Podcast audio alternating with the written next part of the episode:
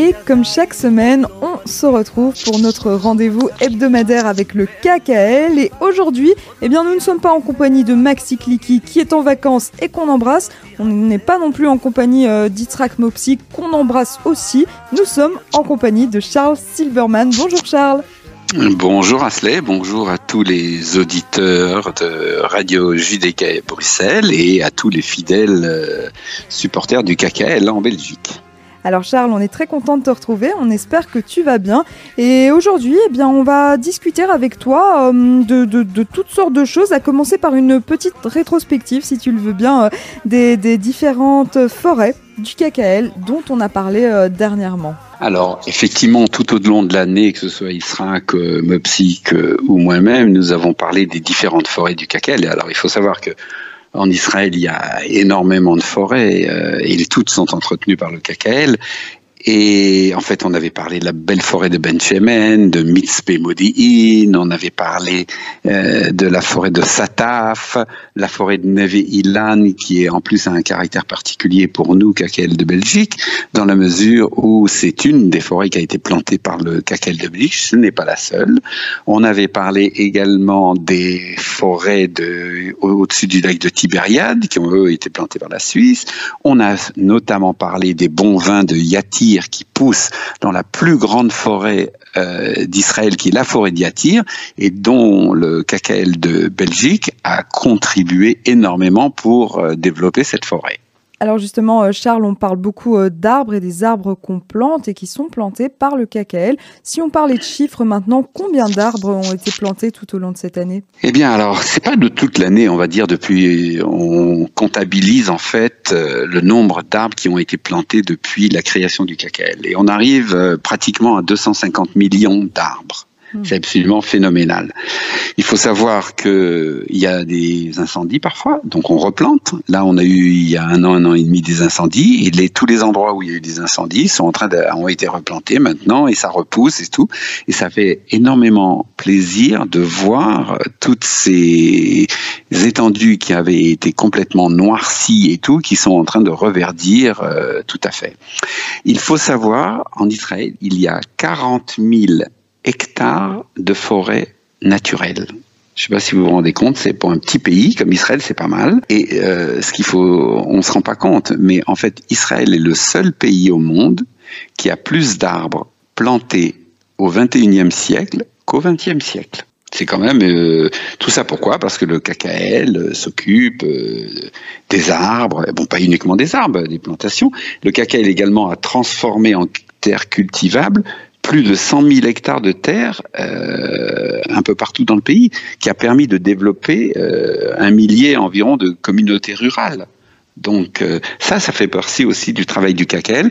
Et un grand merci, un grand merci à vous, tous les donateurs de Belgique, qui suivaient le KKL, qui aidaient le KKL, qui aidaient par cela à améliorer la qualité de vie en Israël.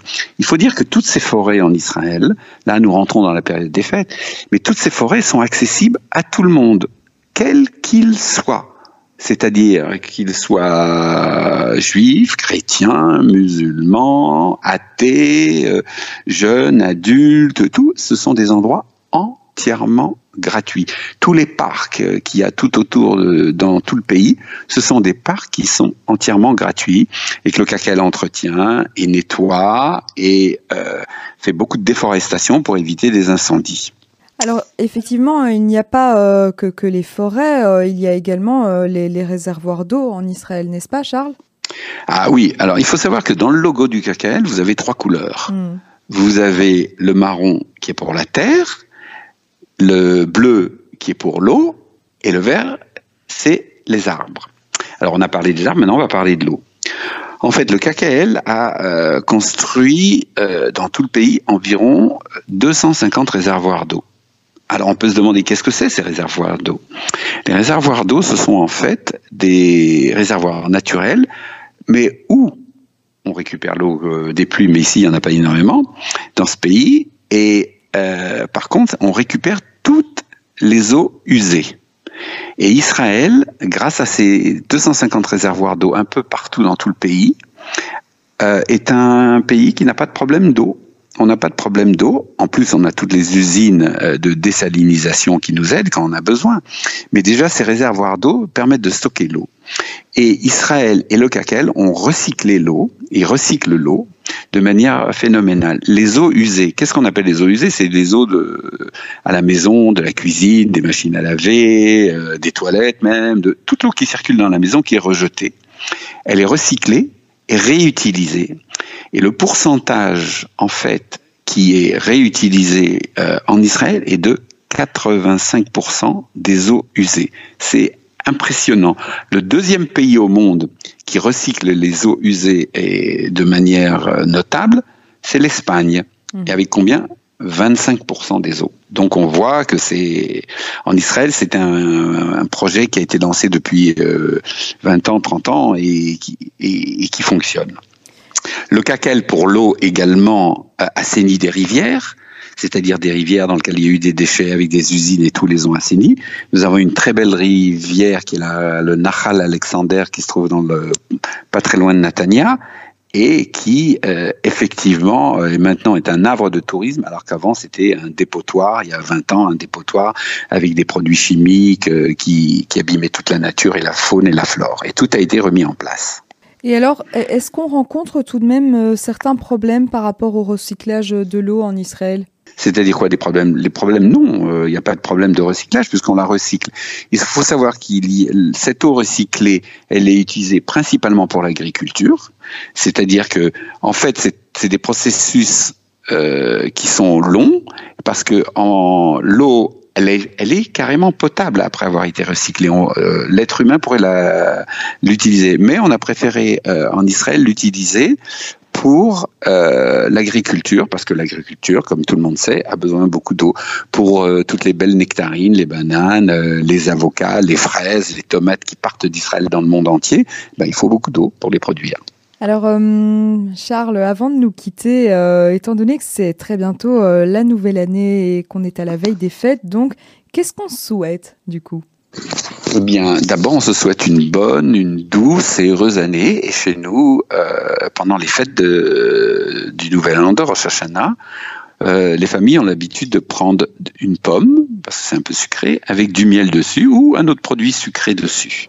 Donc ça, c'est on commence l'année de manière euh, douce et on se souhaite que l'année soit douce pour tout le monde autour de nous pas uniquement pour nous, mais pour tout le monde autour de nous, que tout le monde puisse vivre en bonne santé, euh, dans un climat agréable et avec de l'air moins pollué, et en disant merci au KKL pour tout le travail sur le plan écologique, sur le plan des arbres, sur le plan de la terre, sur le plan de l'eau, qu'il fait pour améliorer la qualité de vie des Israéliens et les Israéliens vont tous se retrouver euh, dans les pendant la période de Sukkot qui va être dans pas longtemps.